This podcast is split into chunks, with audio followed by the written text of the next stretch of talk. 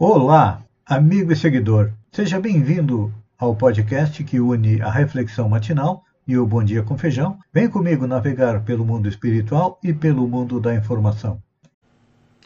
Olá, amigo e seguidor. Seja bem-vindo à nossa live diária da reflexão matinal, onde eu e você vamos em direção ao nosso coração para lá, como jardineiros espirituais, elevar templos às nossas virtudes, porque são elas que nos levam à tão sonhada felicidade.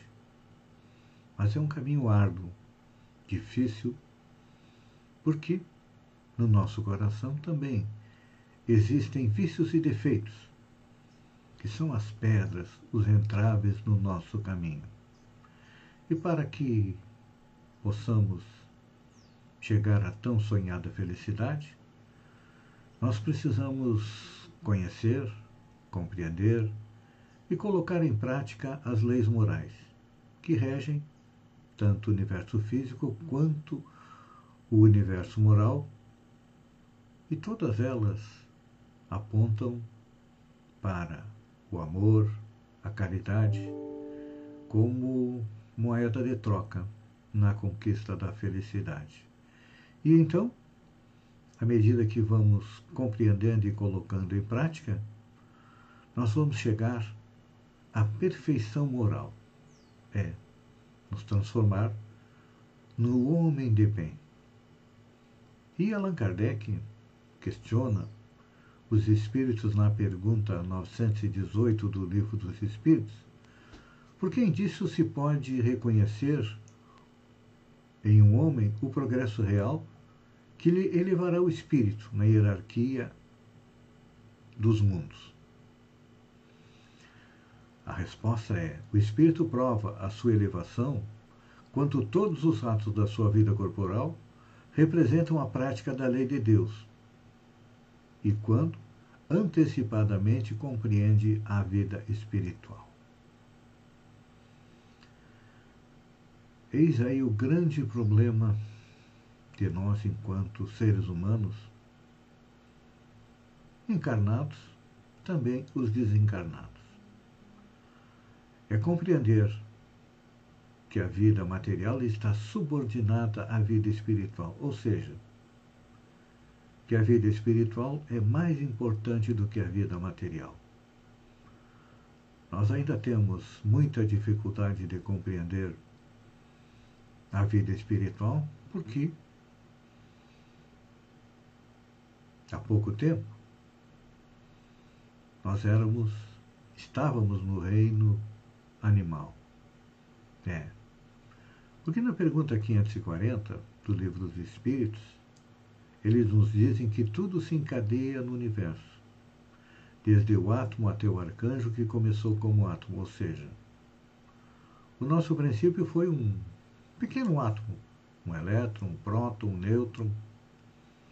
A partir dali, esse princípio espiritual foi estagiando no reino mineral, vegetal, animal e há pouco mais de provavelmente um milhão, dois milhões de anos, nós chegamos no reino nominal. E ainda com uma carga de animalidade muito grande, porque enquanto no reino animal a nossa única e exclusiva preocupação era a sobrevivência. Não tínhamos a capacidade do pensamento abstrato de compreender que além da nossa carne nós somos um espírito imortal que vem reencarnando, crescendo, evoluindo, então ainda é muito forte em nós a herança animal que traz no seu bojo o egoísmo, principalmente do pensamento do eu primeiro. Mas estamos crescendo espiritualmente, vieram os mensageiros de Deus, sob o comando de Jesus, levando a cada povo as leis morais.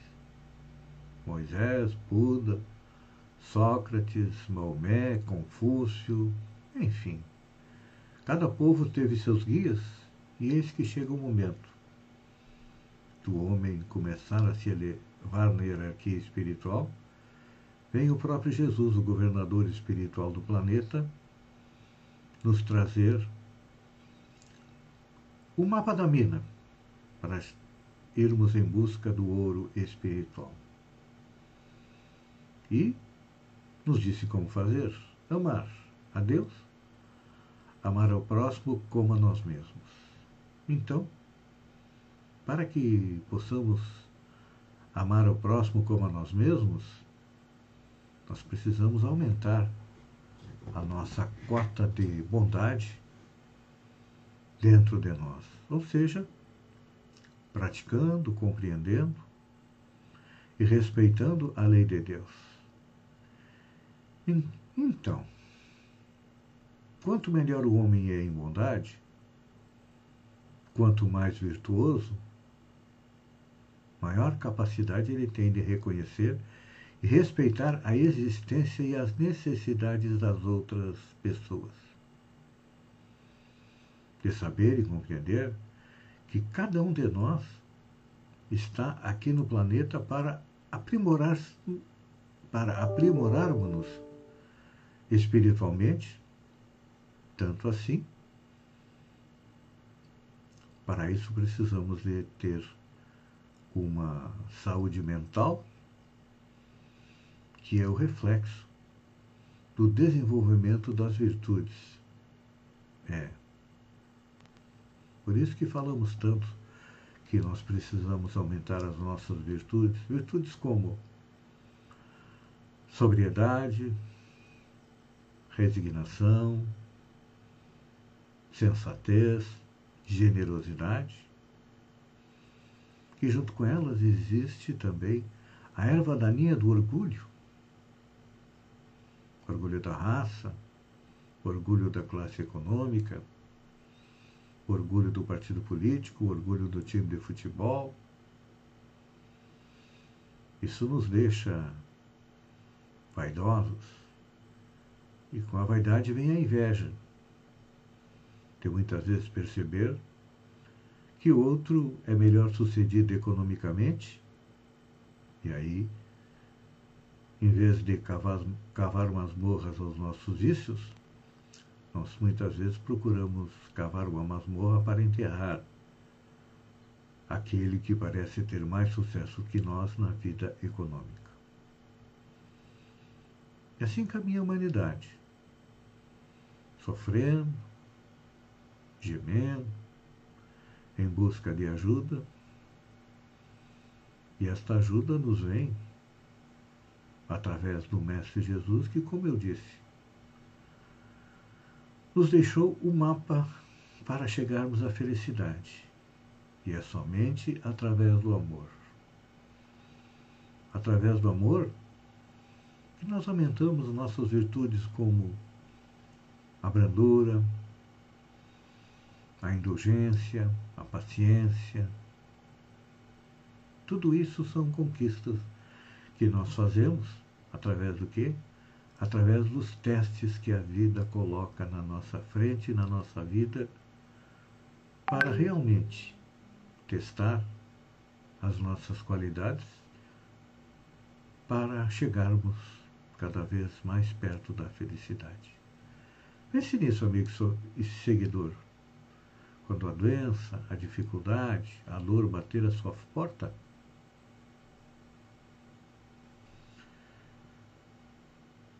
é Deus, através de Jesus e dos bons espíritos, que está testando a sua resistência espiritual. Pense nisso enquanto eu agradeço a você por estar comigo diariamente na reflexão matinal. Um beijo no coração e até lá então.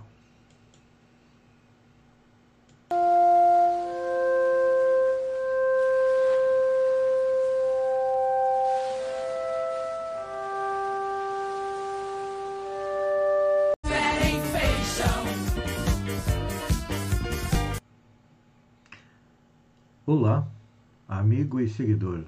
Seja bem-vindo à nossa live do Bom Dia com Feijão, onde eu convido você, vem comigo, vem navegar pelo mundo da informação, com as notícias da região, Santa Catarina, do Brasil e do mundo. Começamos com Balneário Gaivota. Diretor, secretário de Turismo e Esportes, inovando em Balneário Gaivota. É, com um ritmo surpreendente de trabalho, o Fernando Ferreira, o Chimia, ritmo esse que é calcado na sua grande experiência na condução dos esportes na região. Ele que já foi diretor de esportes de Balneário Gaivota, Sombrio e agora retorna a Balneário Gaivota, está trazendo aí novidades para o esporte no verão do município. Com o Praiano de Areia, que será disputado nas noites das terças, quintas e sábados. O local da disputa é próximo ao campo do Master Gaivota. Com poucos meses de trabalho, Chimia se destaca como o melhor secretário da administração de Balneário Gaivota. Infelizmente, minhas previsões a respeito da Covid estavam corretas, pois, analisando os dados que foram divulgados na sexta-feira, dia 5 de 11, pela AMESC, no relatório semanal, nós havíamos informado que estavam aumentando os casos novos e casos ativos de Covid e que provavelmente perderíamos a condição de nível moderado para nível alto. E olha, realmente isso se confirmou. Neste sábado, o mapa da Covid, divulgado pelo governo do estado, traz a nossa região não mais na situação azul do nível moderado, não. Na situação amarela é do nível alto. E olha, de acordo com o mapa que foi divulgado nesta sexta-feira, houve um aumento de mais de 50%, ou melhor, desculpe, no mais, na outra semana havia um aumento de 50%. Nesta semana, estamos com um aumento de 100% nos casos ativos e também é, nos, casos nos casos novos. Espero que não mudemos a nossa classificação, mas é provável que a nossa região suba de patamar no mapa da Covid. Olha só, essa aqui é interessante. Polícia Rodoviária recolhe moto com placa escrita à mão. É. A Polícia Rodoviária Federal, em Rio Negrinho, recolheu, no dia 12, uma moto que circulava com a placa cuja numeração havia sido escrita à mão. Segundo a PRF, o flagrante ocorreu no quilômetro 126 da BR-280, no norte catarinense, enquanto os policiais trabalhavam numa ação do feriadão na rodovia. Depois de parar a motocicleta, os policiais confirmaram em seu sistema que o licenciamento dela estava vencido desde 2016 e que o condutor, um rapaz de 21 anos, não tinha habilitação. E além disso, para completar, o número da placa estava escrito à mão e não era o mesmo do emplacamento. É claro que a moto foi recolhida, né? Enquanto que o piloto foi autuado e deve responder a um procedimento administrativo. Olha, é outra notícia catarinense. Recuo de Bolsonaro no PL embaralha a disputa do governo do estado de Santa Catarina. Senador Jorginho Melo participa em Brasília nesta quarta-feira de encontro convocado pelo presidente do PL, Valdemar Costa Neto, com todos os executivos estaduais para falar sobre a situação entre o partido e Jair Bolsonaro. Estava tudo certo para a entrada do presidente Jair Bolsonaro no PL, mas parece que jogaram água na fervura. Então, está sendo adiado, principalmente em função de coligações regionais que o PL em São Paulo iria apoiar o PSDB. E vocês sabem que o presidente Jair Bolsonaro e o João Dória do PSDB estão só entre etapas, beijos ainda não. Então, isso deve embaralhar a, aqui no Estado, porque já era dado como certo de que o PL seria o pouso seguro para os bolsonaristas que vão deixar é o PSL. Então, vamos ver o que, que acontece. Ainda em Santa Catarina, governo do estado vai o STF defender decreto contra a linguagem neutra. A Procuradoria-Geral do Estado apresentou nesta terça-feira, no Tribunal Superior Eleitoral, a defesa do decreto 1329, de 15 de junho de 2021, assinado pelo governador Carlos Moisés, que determina a aplicação da norma culta na redação de documentos oficiais e nas instituições de ensino e dentro da sala de aula. A PGE protocolou no STF as informações solicitadas pela Corte, fruto da ação direta de inconstitucionalidade movida pelo Partido dos Trabalhadores. O PT é contra o decreto e a favor da chamada linguagem neutra. No documento protocolado nesta terça-feira, o PGE procura mostrar que o decreto não proíbe a flexibilização de gênero das palavras na língua e explica que uma que uma norma apenas determina a aplicação da norma culta na redação de documentos oficiais e nas instituições de ensino e dentro da sala de aula. Ou seja, está proibido, né? É uma. Já é uma tendência a nível de planeta é utilizar a linguagem neutra. E que, infelizmente, o Brasil está na contramão da história tentando voltar à Idade Média.